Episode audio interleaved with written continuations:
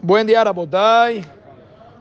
Ayer hablábamos qué pasa si la persona interrumpe en la amidad caminando o interrumpió mucho tiempo eh, pero en silencio. ¿Qué pasa si la persona habló a mitad de la amidad? Bueno, obvio, no estamos pensando en una persona que a mitad de la amidad se va a poner a hacer una llamada o que va a hablar cosas que no tienen que ver.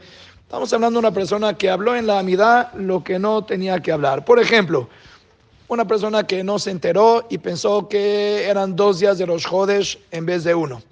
Entonces, en verdad, ya no era los Jodes. Él pensaba que era, dijo, ya le veía Bob. No corresponde, ya no es.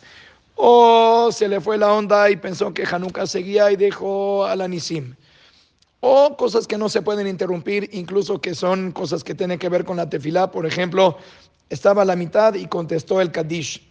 O contestó la Nagdishah que eso solamente es para la persona que ya está con el tzibur en la jazara, pero el que está todavía en su amida en silencio no lo puede contestar, tiene que quedarse callado y escuchar. Se le fue la onda y lo contestó.